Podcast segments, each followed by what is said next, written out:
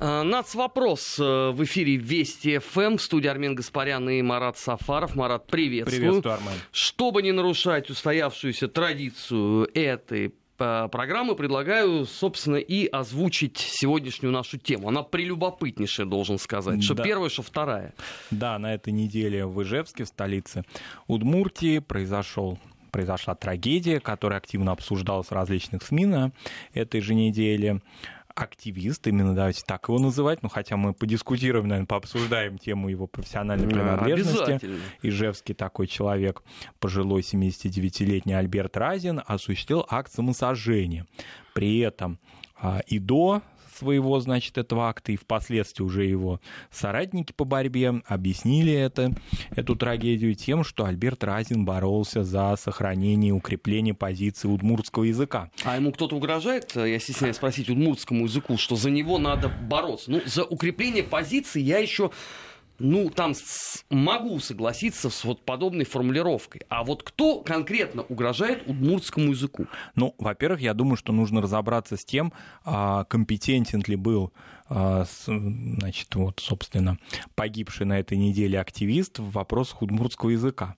Так. Почему он, значит, так активно занимался, и мы фактически положил жизнь на него, если уж так высокопарно говорить. А, в принципе, так и говорили очень многие средства массовой информации. Что он не особенно- в теме. Э, Нет, что он жизнь положил. Что он не в теме, это наша частная, моя, в частности, такая позиция.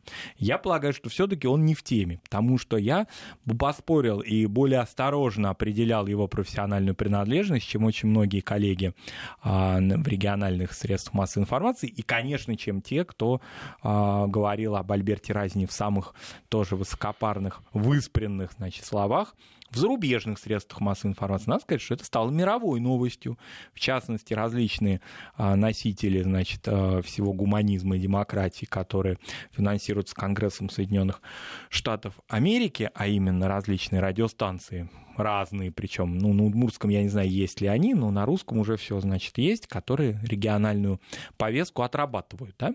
Так вот, они, значит, сразу же от местных выборов, прошедших минувшее воскресенье сразу же перешли к этому акту самосожжения, потому что он такой героический человек, аки факел, значит, сгорел на центральной площади Ижевска. Все его называли выдающимся ученым, великим ученым, известным ученым. Но слово ученый звучало везде. Более того, так его называли очень многие его земляки, в частности, средства массовой информации самой Удмуртии его так величали, и прощание с ним проходило аж в Удмуртском драматическом театре, то есть национальный герой. Так, ну, чтобы Ну, я не не, не- не- обижать, да. Ну, не поленился. Память покойного. А, Но это вечная тоже история внутри такого российского околополитического социума. Чем же славен этот ученый? Сколько Вот. монографий написано? А, И главное, на какую тему? И это же вот самое пикантное. Потому что я напоминаю, у нас масса примеров выдающихся ученых, крупнейших знатоков любой темы, только потом выясняется, что э, именно этой темой они никогда в жизни не занимались. И когда ты а, показываешь их некомпетентность, они уходят в тину. Вот э, господин Разин, да, Альберт, а, он какой темой занимался? Вот. Не поленился я в том, что все-таки мне так со студенческих времен памятно, памятен сайт Российской государственной библиотеки, а именно каталог, где все отражается, кто бы, когда бы, чего Ну, это ни... бывший Ленин. Бывшая Ленинка, да, и поэтому на фамилию, значит, имя отчество Разин Альберт Алексеевич мне вышла любопытнейшая диссертация аж 1979 года.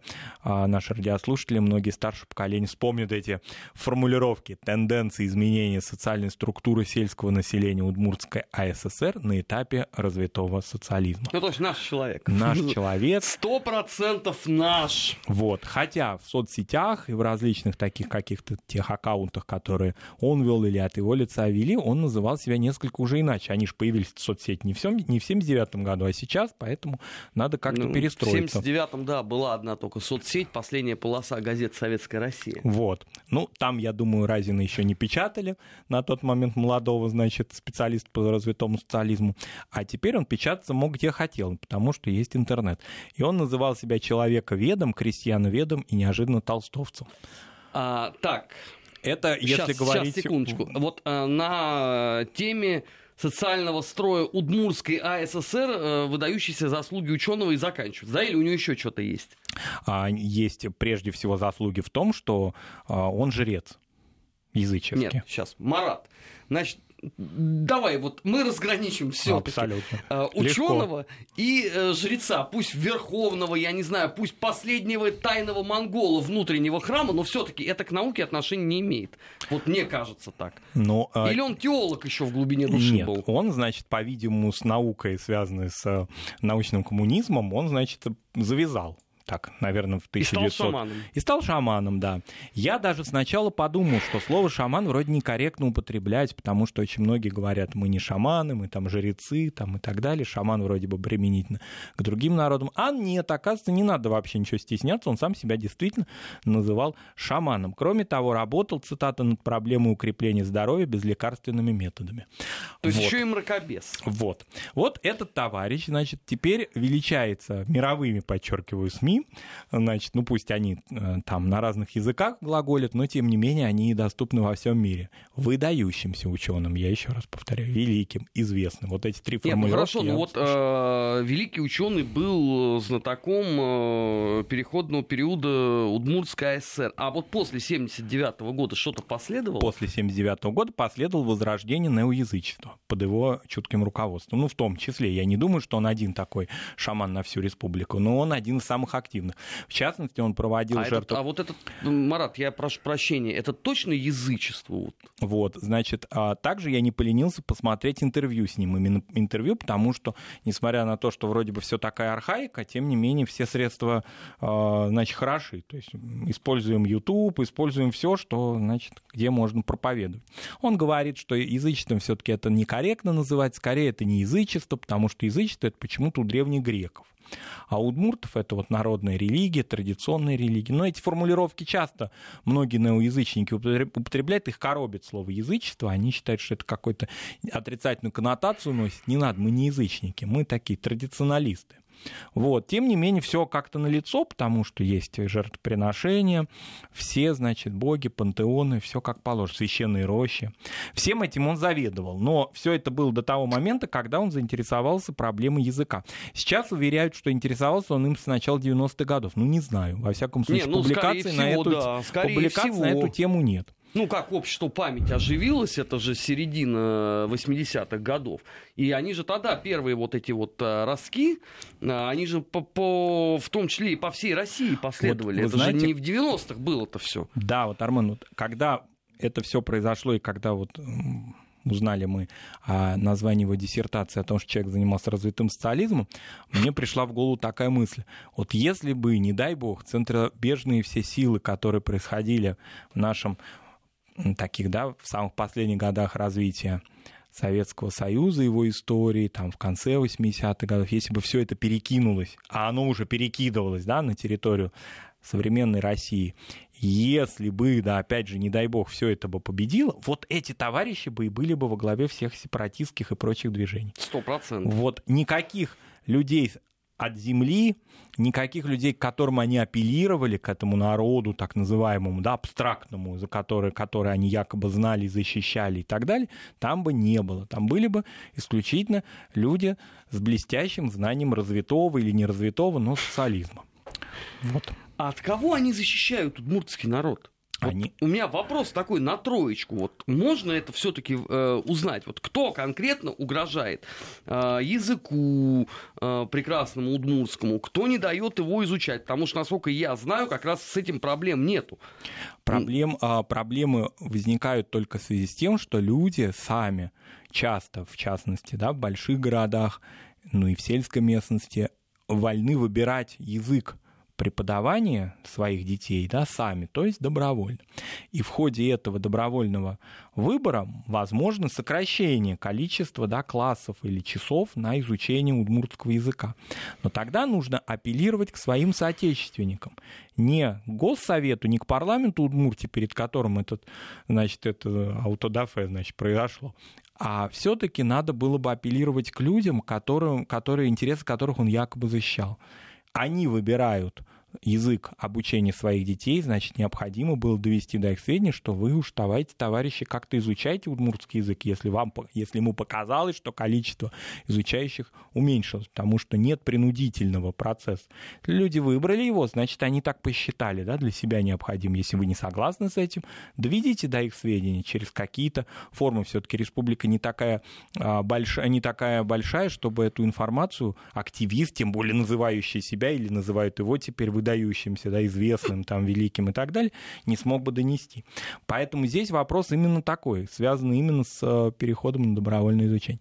Но кроме того, а, я думаю, что это вот э, показателем является и прощание с Альбертом Разиным, вообще вот это освещение в СМИ, потому что набежали сразу же, как в реальной жизни, так и виртуальной, огромное количество людей, которых вот я лично уже подзабыл даже. Оказывается, они есть, они есть и а, в соседних республиках Судмуртии, и они все значит, выразили почтение к такому выдающемуся герою. Более того, некоторые, как мне кажется, даже немножко поглумились над этой всей темой, потому что звучали, например, такие сообщения, ведь он не бежал по площади, а горел как факел.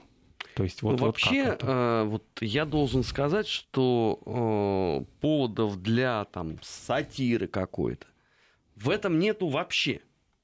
Вот на мой взгляд, это проявление очень странных процессов. Во-первых, стоит тут разобраться, кто конкретно не хочет учить удмуртский язык и почему. И, наверное, прежде всего надо было бы с этими людьми разговаривать, а, прежде чем обвинять э, государство. Второй момент.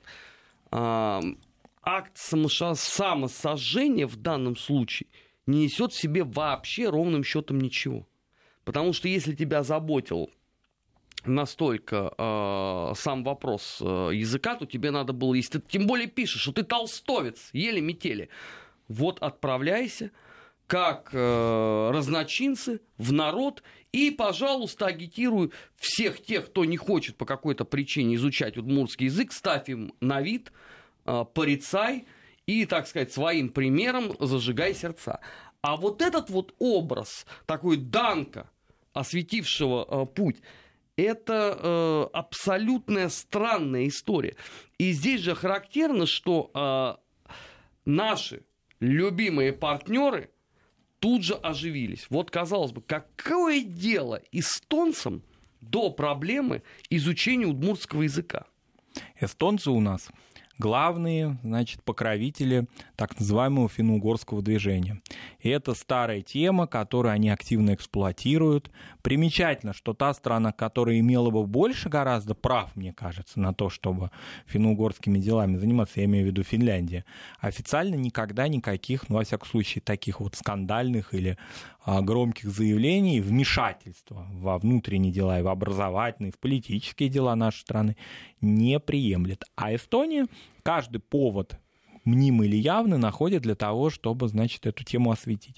И вот, в частности, на э, этот несчастный случай, на эту трагедию, которая произошла, но это не несчастный случай, это фактически да, самоубийство, которое произошло в Ижевске, отреагировал глава парламента Эстонии. То есть У него нет других власть. нерешенных проблем. Никаких нерешенных проблем языковых в том числе, и прежде всего в своем собственном отечестве у него нет. Хен Пелахаус, он сказал, очень жаль, что наши родственные народы в России должны таким образом отстаивать право на родной язык. То есть он, видимо, полагает, что это повторятся такие случаи. Так я не понимаю, а, а, еще раз я вот тот же самый вопрос задаю. А кто угрожает языку? Но он, во всяком случае, говорит о том, вот этот эстонский высший политик, то есть представитель законодательного Нет, ну он не власти. это понятно. Нет, что он в 2020... Эта тема не, не уйдет. Вот мы сейчас эту тему обсуждаем, а она уже как-то постепенно уходит с повестки дня медийной, и я думаю, что это только останется трагедией уже его родных, да, которые а, которым уже не вернешь их родственника. Тем не менее, эстонский политик обещает в 2020 году в городе Тарту на Всемирном конгрессе финугорских народов вспомнить эту трагедию, обсудить ее и дать ей оценку. То есть не тут-то было. Не так, хорошо, а, ну хорошо, я, я не против того, чтобы обсуждали, пожалуйста. Вы можете обсуждать э, хоть то, что э, Земля имеет форму хобота слона, окей, а оценивать вы что собираетесь? Борьбу. Почему он, кстати, был в маске? Марат, такой вопрос нескромный. А, почему он был в маске? У меня вот, кстати говоря... Данка, по-моему, не был в маске, когда... Во-первых, Совершал свой былинный нордический подвиг. вот, во-первых, очень много вопросов к тем достаточно молодым, да, ему много лет этому человеку, он действительно много раз какие-то экстра, экстравагантные поступки совершал, это все понятно. Но рядом с ним были молодые его сравнительно молодые соратники. А они говорят о том, что э, планировалась исключительно вот такая мирная акция с плакатиками, то есть речь шла исключительно о том, что вот он там цитирует, они приплели там цитаты из Расула Гамзатова, в общем, они А Расул подготовились. Гамзатов здесь при чем? Он там, Он э, тоже мешает удмуртскому языку? Нет, нет, все хорошо. Они взяли из него, э, у него фразу, цитату «Если завтра мой народ исчезнет, то я готов сегодня умереть». Однако соратники э, господина Разина, они не ожидали, что все будет буквально. Ну, то есть вот умереть вот в буквальном смысле. Якобы они не, не ожидали, что, значит, этот прыткий дедушка сразу себя обольет, и все так трагически быстро закончится. А вот эти вот э, сподвижники э, Карбонария, то есть они, я так правильно понимаю, да, они стояли и смотрели, как он достает бензинчик, поливает себя, дальше чиркает зажигалкой и вспыхивает. То есть для них это что? Это был перформанс такой. Вот они потом его, вот непосредственно, которые стояли рядом с ним, так пытались, в общем, э, тушить. Но меня а не больше... проще было бы э, ему не дать себя поджечь, Меня прежде боль- чем тушить? больше всего а, здесь насторожило. Я, конечно, не даю никакую правовую этому оценку, не имею такой компетенции, но меня немножко все-таки удивило видео, одно из видео, которое выложено YouTube, где с некоторого расстояния снимается эта вся картина. А кто, И- кстати, снимал? Вот, и при этом никто, тот, кто снимает, очень профессионально и спокойно, у него не дрожит рука, он не мечется по площади, не кричит и не, и не пытается тушить, он с некоторого расстояния, достаточно хорошего для того, чтобы видеть, но достаточно безопасного, чтобы самому не сгореть, а, проводит эту съемку. А кто снимал? Вот этот вопрос, я думаю, что Сугубо прохожий, да, как всегда? вот, сугубо прохожий, видимо, тоже активист. И вот эта съемка, она не, она не долгая совершенно, да, но она очень профессионально снята для того, чтобы весь мир, в том числе финно-угорский, это все дело увидел. Мгм. Вот. А и, насколько я соратники... понимаю, тушить никто не пробовал. Ну, нет, прямые соратники по борьбе, которые с плакатиками стояли, они пытались тушить, на видео это видно, но об этом здесь вопрос твой был очень правильно. Здесь дело не в тушить, а в том, а когда, если с тобой на площади три человека, и один из них обливает себя бензином, наверное, можно как-то предотвратить его обливание. А, у меня еще же есть один вопрос. Там, по сообщениям э, некоторых средств массовой информации, выясняется, что на вот этом вот ученом, а, который себя принес, так сказать, в жертву ради э, свободы удмуртского языка, которому, правда, никто не угрожает, было несколько слоев одежды. Возможно, и было, но дело все в том, что а, значит, процент ожогов сразу составил 90%, и ему помочь уже было ничем нельзя. Вот. Но до этого, заметь, что до этого подходили к зданию парламента депутаты, и им, значит, а, соратники по борьбе Альберта Разина говорили о том, что вот эта наша акция посвящена удмуртскому языку. И каждому из них говорили о том, что вот в новом их созыве, который был избран, они должны этот э, язык отстаивать. То есть все шло Отстаивать перед кем? Или перед чем я, думаю, я думаю, что вообще цель Альберта Разина и его соратников была из добровольного в принудительное изучение. Так я полагаю.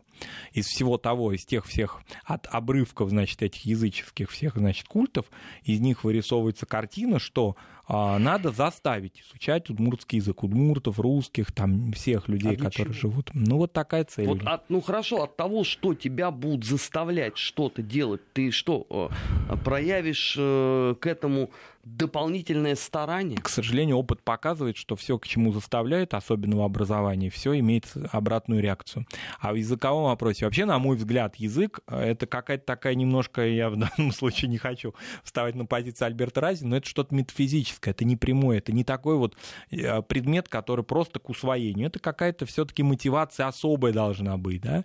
Если человек, а, человека, маленького человека, тем более, заставляют изучать ребенка чему, чего-либо, у него может произойти отторжение. Тем более, что мы знаем, какой уровень методики преподавания языков у нас, к сожалению, в регионах оставался до последнего времени. Нет, я вот э, могу честно сказать, я не очень понимаю, зачем это нужно. Человек, который хочет выучить какой-то язык, он это сделает Он самостоятельно. это сделает самостоятельно. Я в этом смысле ни в Без коем всяких Альбертов э, Разиных. Разиных. Я в этом смысле абсолютно не, э, считаю, что не нужно изучать, да, нужно изучать, и я в этом смысле очень удивлен иногда нашим соотечественникам в странах Балтии. Я не говорю о пожилых людях, да, которые приехали уже в, сознательном возрасте, и которым уже изучать было сложно и поздно. А я говорю о молодых, среднего возраста, которые там принципиально чего-то там не учат, не хотят знать или не выучили, родившись в этих республиках. Есть там проблема такая, двойная. С одной стороны, понятно, что а, власти Балтийских республик, в том числе главный защитниц финно-угров Эстонии, все делает для того, чтобы выдавливать людей, но с другой стороны, люди, многие а, как-то очень странно относятся к той территории, к тому краю, к той стране, в которой они живут. Вот это предубеждение к изучению языков, оно тоже на постсоветском пространстве у наших соотечественников у многих есть и было. Особенно последнее время, вот когда это начинается, а, когда какая-то ответная реакция, а, вы нас заставляете, значит, забыть русский язык, а мы не будем ваш язык учить, ну и так далее. То есть по принципу сам дурак. Это есть. Мне кажется, что все-таки, если ты живешь в каком-то крае, на какой-то территории, даже и любопытство ради, можно было бы этот язык выучить. Я понимаю, что в Удмуртии удмуртский язык не имеет какой-то, ну, такой, не имел и в советское время, да, какой-то масштабной такой социальной функции, да, он все-таки был скорее семейным, приватным языком. Тем не менее, это отнюдь не означает, что его не нужно изучать. Очень интересный, мелодичный язык. Мне кажется, что группа бурановских бабушек сделали для удмуртского языка гораздо больше, чем Альберт Разин и его все жрецы вместе взятые. Так мне кажется, да, когда они пели на удмуртском языке, весь мир это слышал. Поэтому здесь разговор... Это, кстати, к вопросу о притеснениях по поводу языка. Это к вопросу о притеснениях и о том, что язык есть, есть учебники удмуртского языка. Было бы желание у людей, у этнических удмуртов и тех людей, которые живут в этом регионе, его изучать. Здесь не помогут самосожжения, они а, ну, просто как мне кажется, дискредитирует вообще всю эту историю. Но мне здесь больше все-таки было обидно слышать вот эти заявления э, о людях разного, да, не будем, опять же, давать им оценки их состоянию психическому и так далее, не наша компетенция, называя их выдающимися. А, мы сейчас э, должны будем с Маратом прерваться на новости. Сразу после этого продолжим программу «Нацвопрос». Не переключайтесь. «Нацвопрос» о чувствительных проблемах. Без истерик и провокаций. 16 часов 34 минуты э, в российской столице. Продолжаем программу «Нац. Вопрос». Армен Гаспарян и Марат Сафаров. Мы э, так вскользь э, затронули одну маленькую гордую страну, которая называется Эстония в первой части. Но на этой неделе там прозвучало чудеснейшее совершенно заявление. Вот, Марат, попрошу его, что называется, проартикулировать. Ну да, министр внутренних дел Эстонии Март Хельме заявил о том, что как-то что-то надо делать с украинским безвизом, потому что реально а, пользуясь безвизовым режимом Украины и Европейского Союза, едут на территорию Эстонии конкретно псевдоукраинцы. Такое заявление, оказывается, есть и такие цитаты, это троянский конь, в том числе для России, потому что те, кто приезжает сюда, то есть в Эстонию, не столько украинцы, сколько русские с востока Украины, обрусевшие украинцы или просто homo конец цитаты. Вообще вот это, конечно, очень интересно. Во времена перестройки э, homo советикусами считались абсолютно все родившиеся соответственно, на территории Советского Союза. Больше того, была даже теория, что Homo советикус, вот эта теория была очень популярна в 92-93 годах, когда Советский Союз уже не стало. Так вот, э, что Homo советикусами будут еще внуки последних э, людей, которые родились условно в декабре 1991 года, и хоть каким-то образом это застали. Вот мне просто с этой точки зрения интересно. А министр вот этот вот удивительный а, в Эстонии, он вообще в курсе, кто он сам? Министру 70 лет. Министр родился в 1949 году. А, как его фамилия? Да? Посмотрим его, его биографию. Фамилия Март Хельме, да, он учился в Тартусском университете, кстати, в том самом, который, видимо, будет заниматься проблемами финно-угорских меньшинств. Вот, поэтому, На все руки мастер. Да, поэтому 79, э, то есть 70 лет, 49 год, э, большую часть своей жизни он прожил в Советском Союзе. Просто так. вот без всяких а, каких-то. В 73 году окончил исторический факультет. В молодости увлекался музыкой. До 92 года работал исполнительным директором Союза писателей Эстонии. Ну, Да. наш человек, Тоже наш господи. человек. Вот что у нас, значит, человек сам себя сжигает, но при этом специалист по развитому социализму, что эстонский министр иностранных дел, значит, его коллега по финно-угорскому движению, он а, как-то вот тоже связан с идеологическими организациями советскими. Что такое Союз писателей Эстонская ССР, да? Мы все прекрасно понимаем. А, это не нужно очень сильно понимать даже конкретно, можно почитать хотя бы Довлатова, который имел некоторые да, отношения к этому союзу, когда жил в Эстонии, пытался там опубликовать свою книгу, но в самый последний момент ее опубликовать, если я не ошибаюсь, это издательство Эстирамат, эстонская книга, может быть, эстонцы меня поправят, правильно ли я произношу. Ну, в общем, там похватились, сказали, не нужен нам Довлатов, что-то идеологически здесь незрелое, давайте ну, вот не будем вот публиковать. м- м- мракобес типа Марта Хельми решил. Вот. Ну, это же понятно совершенно. Так что вот теперь он э, очень большой специалист, он министр внутренних дел, но специалист в области нацвопроса, то есть коллега наш, скорее, он, так он себя считает, потому что он Коллега наш. хорошо знает э, национальный состав Украины, в том числе восточных ее рубежей, и выдвинул такой замечательный новый То есть, этнос то есть двое рассоветов великих, да? Двое. Март Хельми на первом месте, на втором скромно расположится какой-нибудь Гюнтер. Например, да. Псевдоукраинцы, оказывается, есть такой народ, и эти люди, они недостойны пересекать границу Европейского Союза. Но я бы хотел сказать, что все-таки это внутри эстонская разборка, потому что ему апеллирует Министерство а, иностранных дел Эстонии, заявляющее то, что Вообще это компетенция Брюсселя, то есть выясняется, что Эстония не суверенное в данном случае государство. Возвращаемся, значит, к правовым положениям Европейского Союза.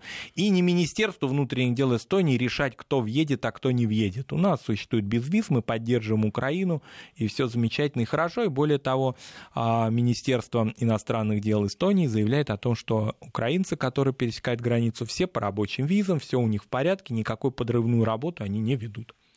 Так что такой отлуп он получил от своего коллеги по правительству Эстонии. Знаешь, ему, по-моему, без разницы, потому что вот одну только дайте цитату приведем из, а, так сказать, творческого наследия, а он целых четыре книги опубликовал. Правда, три из них э, вышло уже в современной Эстонии. Вот, одна выходила в 1972 году. Ну, будем считать его видным ученым. Итак, что же он говорит? Эстония пограничное государство, а эстонский народ пограничный народ, чье существование в течение всего последнего тысячелетия находилось под угрозой. Мы не можем позволить себе роскоши прикидываться дураками по рецептам красных профессоров или левых либералов. Мы должны видеть вещи такими, какими они есть в реальности. Россию своим исконным врагом, критическую массу здешних русских пятой колонны Москвы, а мультикультурных либералов ослабляющими и разрушающими тело нации.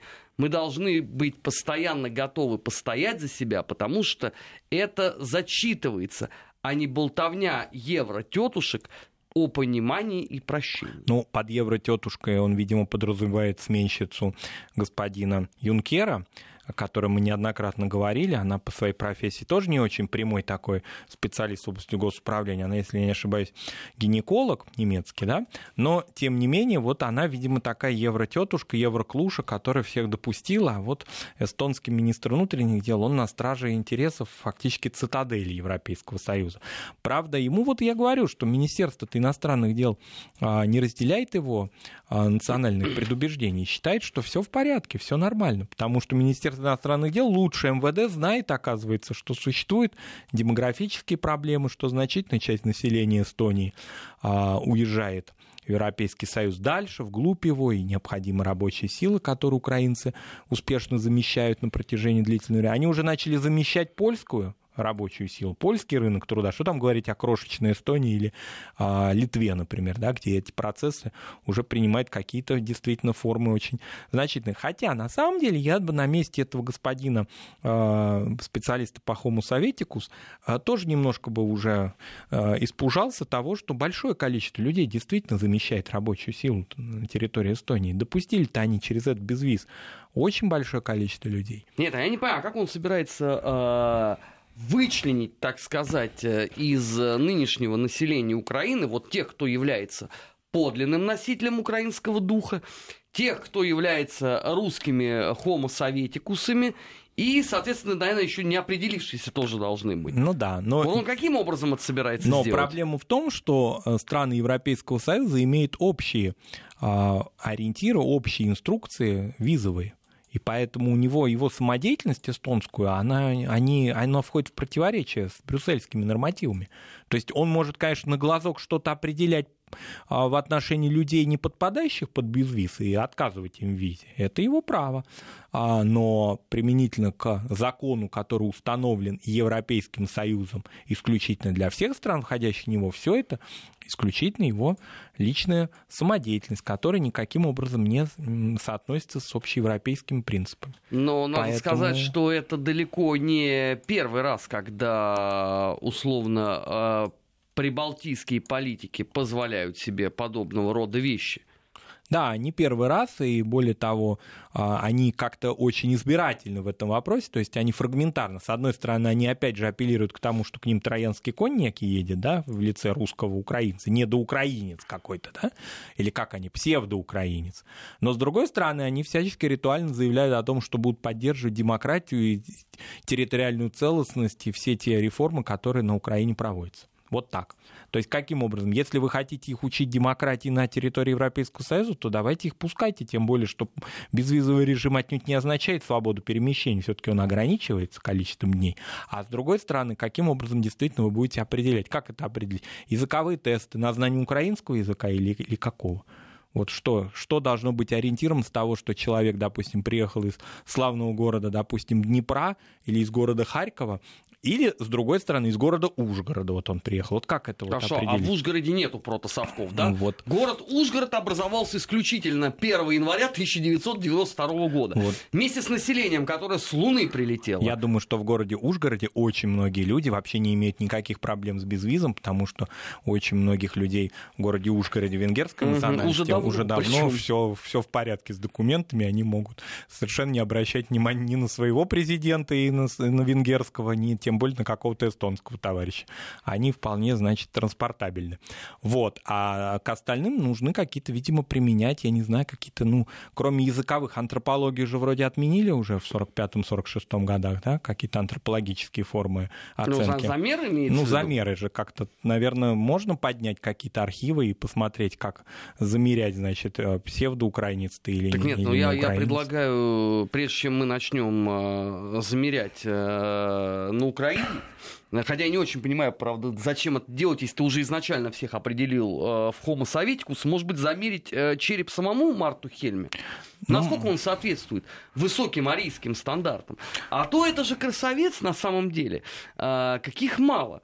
Я вот посмотрел тут, э, он же автор четырех книг. Угу. Э, первая, которая у него была написана в 1972 году, строго как вот Андрей Борисович Зубов, тот был специалистом по Египту. Этот красавец уработал книжку по э, Индии. Но стоило только разбаться Советскому Союзу, и понеслась душа в рай, а, соответственно, а, Март Хельм открыл себе большой поэтический дар. И у него первая же книга про кремлевские звезды. Ну вот, они им покой не давали, сейчас не дают, но только как-то это не от кремлевских звезд к нему едут люди, а с востока Украины, тем не менее он в них эти звезды пытается разглядеть. Но в любом случае, я думаю, что многим тем украинцам, которые собираются пересекать европейскую границу в Эстонии, ничего не угрожает, потому что Министерство внутренних дел оказывается все-таки не сильно значимы в Эстонии, потому что внешнеполитическое ведомство и остальные, кстати, ведомства эстонские, они не поддержали эту инициативу. Это связано с тем, что эстонское правительство коалиционное, и все эти министры представляют разные партии, договориться пока они не могут. А, я бы здесь бы не был бы а, вот настолько уверен в этом. В пересечении а, границ с украинцами.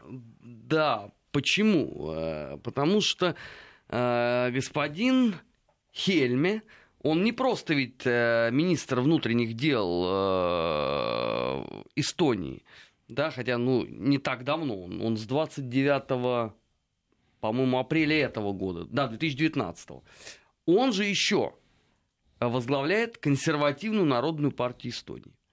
И, соответственно, вероятнее всего, что это такая единая э, позиция этой партии, которую он просто озвучил. А, и здесь надо понимать, что э, достаточно много людей, которые разделяют подобного рода идеологию, будут ее э, проповедовать. И э, если, извините, э, поляки стараются каким-то образом снизить поток э, людей через границу с Украины, я думаю, что эстонцы будут заниматься э, ровно тем же самым. Но здесь еще есть один пикантный момент. Э, вот нас очень часто, ну вот меня в частности, да, упрекают, что вот почему вы используете там по отношению к Украине, да, или по отношению к той же Эстонии термин хуторяне. Это оскорбительно для национального сознания. Вот фу быть таким, э, перестаньте это употреблять. Ребят, я с удовольствием. Только я вам должен сказать, что Март Хельми, вот этот вот, он еще не так давно возглавлял эстонскую партию свободы, которая называлась «Собрание хуторян». Ну, во-первых... Поэтому я не знаю, как, как, как, как я теперь это должен называть. Во-первых, все значит, заявления в адрес Советского Союза и современной России, связанные с компенсациями, контрибуциями и так далее, связаны с тем, что мы неправильно провели коллективизацию то есть в, в странах Балтии, да, они апеллируют... А их не смущает, что когда в Советском Союзе проводилась коллективизация, они еще были суверенным государством? Они были суверенны, но вот они имеют в виду вот эти послевоенные процессы, они были именно связаны с тем, что люди жили на хуторах и они были объединены в колхозы. То есть на тот момент их не смущало то, что и вот в, этой апеллировании, в этом апеллировании, что они хуторяне. То есть это фактически для стран Балтии, в особенности для Эстонии, это ну, фундамент его, их идентичности, крестьянской идентичности, хуторской принцип. То есть они считают наоборот, что Советский Союз им ее э, всячески разрушал. И теперь в постсоветское время они к нему смогли вернуться. Но только вопрос в том, что большая часть этих хуторян, что городских, что сельских, что разных, они э, уходят из своего государства, устремляются, потоком идут дальше за светлым будущим. Вот сейчас Брексит, какой ловушка оказался для тех прибалтов и поляков, которые оказались на территории Великобритании, дальше сами не знают, что им делать. Да? Некоторые уже даже недвижимостью обзавелись. А теперь кто они? Они граждане ЕС или будут иметь вид на жительство в, суверенной, в суверенном королевстве Великобритании. Северной Ирландии. Поэтому э, здесь вопрос в том, что это общий такой процесс, это идентичность, против чего они могут заявлять. На Украине, да, понятно, что там не везде были хутора, прежде всего на ее западе, в Галиции, Буковине, ну и, и тоже не везде. Не, я не понимаю, почему слово хуторянин с точки зрения ругательного. никакого ругательного нет. У Матецкого и у Шаброва есть песня «Хуторянка», да, которая прекрасно пелось в советское время, и никто против этого не возражал. Поэтому, ну, это, это просто бред в этом смысле. Ну, насчет консервативной партии, да, действительно, ее разделяют очень многие, но в тех же больших городах, в том же Тарту, которому вроде бы а, активно, да, считает своей такой, своим форпостом Мартхельбе, потому что Тарту это такая интеллектуальная столица Эстонии. Не все разделяют позиции консервативной партии. В Эстонии есть и либералы. И все-таки Эстония это не Польша, в том смысле, что там прям монолит вот этого, а, э, этой партии права и справедливость. Поэтому здесь разные есть точки зрения. И во всяком случае ради Марк, Марта Хельме никто не будет менять европейское законодательство. Он может отбиваться от беженцев из э, Северной Африки. Это да, это есть такой опыт. Это все-таки вопрос такой дискуссионный. Он еще не принял общеевропейскую форму, да, там сами не могут договориться по квотам и так далее. Что касается Украины, это консолидированное мнение Европейского Союза о безвизе. Дальше его чудачество. Дальше может поднимать антропологические замеры или делать языковые тесты. Это все его Нет, ну он, надо сказать, что он, в общем, человек достаточно последовательный. Это один из тех представителей эстонской интеллигенции, назовем это так, кто э, в апреле 2007 года э, написал письмо э, с поддержкой действий правительства по демонтажу бронзового солдата. Э, регулярнейшим образом статьи э, господина Хельми публиковали самые, что называется, вот такие отпетые ресурсы. Ну, можно вспомнить, например, э, небезызвестный Кавказ-центр – Мавлади Удугова. Э, так что с этой точки зрения-то он, в общем, э, вполне последовательный. Это просто лишний такой привет передан Украине, в частности, украинскому правительству, которые могут там сколько угодно говорить о том, что вот вся цивилизованная Европа с нами, все нас поддерживают, и Значит, Homo советикус это исключительно население Крыма и Донбасса. Ну вот вам Хельме все объяснил, кто вы есть такие на самом деле. Да, приехал из Киева или из, из, из Львова, мы еще проверим тебя на украинскость. Только кто проверяет? Фин, специалист в области финно-угроведения и защитник финно-угров. Как-то все смешалось. Если бы он был славяноведом, а, то он мог иметь хоть ну, мы не знаем, право. может быть, он э, в душе славяновед. Понимаете, он как-то... Он играл на бас-гитаре и пел. Может быть, он тогда и проникся э, славяноведчеством. Вот, потому что есть ли компетенции у Министерства внутренних дел Эстонии заниматься изучением украинскости и того, насколько ты украинец? Не, вообще надо сказать, что вот... Э, вот эта публика, которая выступает э, такими видными теоретиками э, по расовым вопросам, она меня, конечно, очень сильно умиляет. Потому что вот обратим внимание, насколько все-таки вот этот Хельме разносторонний человек, все мог. И жрец, и на людей грец. Сначала был исполнительным директором Союза писателей Эстонии. А, в 1995 году был назначен чрезвычайным и полномочным послом Эстонии в России.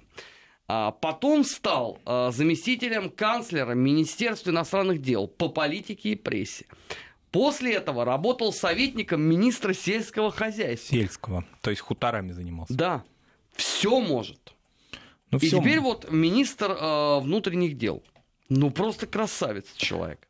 Да, ну здесь вопрос в том, что Украина должна дать какую-то, наверное, я так понимаю, она же каждую реакцию да, из России всячески обсуждает того, как в России, какие заявления по Украине делаются. А вот про вашу страну заявил очень недвусмысленно, фактически расово, с расовых позиций, министр внутренних дел одного из государств ЕС. Да, фактически дал такой а, расовый привет вам украинское государство должно же как-то отреагировать на это? Нет, ну я так еще хочу напомнить, что э, Март Хельми обратился с аналогичным э, предложением и к Литве с Латвией. Так что это вопрос условно не одного условно взятого, э, пусть даже министра э, внутренних дел Эстонии, а это, по сути дела, начало, может быть, формирования такой вот э, очень серьезной э, балтийской позиции по этому вопросу. Да, ну если балтийскую позицию по этому вопросу обсуждать, то надо а, бывшему советнику министра сельского хозяйства понять, как он будет замещать свои трудовые ресурсы. Болтать, а его это вообще не парит никоим образом. легко, в том числе и на расовые вопросы. Да, это благодатная тема, его консервативные избиратели возбудятся, обрадуются, он защитник, все, эстонский народ процветает, все хорошо. Только что как ваша экономика будет развиваться, если значительная часть эстонских бывших хуторян не хотят заниматься сельским хозяйством, а уже привыкли... А это виновата Россия в этом. Э, виновата Россия в том, что... Которая мешает развитию э, эстонских хуторов. Мы же это все прекрасно понимаем. Вот мы их критикуем и тем самым мешаем. Да, но вопрос в том, что вот как-то польское правительство в этом смысле, оно более такое вот последовательное. Оно что-то там запрещает, что-то разрешает, как-то гибко все таки с Украиной работает. А вот просто так закрыть, и при том, что все таки Польша это многомиллионное да, государство, которое имеет возможность себе какие-то делать такого рода агрозаявления. А прибалтийские государства, если они хотят свою экономику поддерживать, должны учитывать, что рынок — это не место для расовых спекуляций, скажем так. Можно расизмом заниматься, но только надо понимать, что тогда вы, как вы будете свою, свою экономику поддерживать. Если вы уже привыкли за, за, за очень короткий, кстати, период времени, но это же было и до безвиза, значительная часть украинских граждан работали в странах Балтии, вот, то уже надо понимать тогда или расизм, или молочной продукции. Не, ну здесь э, надо сказать, что то, вот, о чем э, говорил малоприятный министр внутренних э, дел Эстонии, это на самом деле действительно серьезная проблема для Эстонии. И, например, вот есть такой политический аналитик э, Павел Шипилин, он то, о том же говорит, что украинцы это большая проблема для Эстонии. Но проблема заключается в том, что вот эти все обсуждения происходят во время визита эстонского президента, очаровательный Керсти Кальюлайт, с которым мы уже познакомились да, в апреле этого года в Москве, находящийся сейчас в Киеве, внимание, на Ялтинском форуме по европейской стратегии. Ну, Но и... проходит он в Киеве. Ну, это прекрасно. Я вчера э, коллеге предложил, что пора провести Ливерпульский фестиваль Битлз в Симферополе в пику Ялтинскому экономическому форуму в Киеве. Ну, в конце концов, почему мы должны а, отставать от, э, так сказать, передовых а, современных тенденций? Или, в конце концов, почему бы нам не провести Байрецкий фестиваль в Миндюкино? Вот, Почему так сказать, нет? показать себя. Фильмы это можно было снимать с европейскими картинками в том же Таллине. Почему да, нельзя и Да, это? вполне себе. А, программа «Нац. Вопрос», между тем, медленно, но верно подходит к концу. А, Армен Гаспарян и Марат Сафаров а, были в студии Вести ФМ. Впереди вас ждут новости. После этого недельный отчет. Не переключайтесь. На Вести ФМ всегда интересно. Нацвопрос. О чувствительных проблемах. Без истерик и провокаций.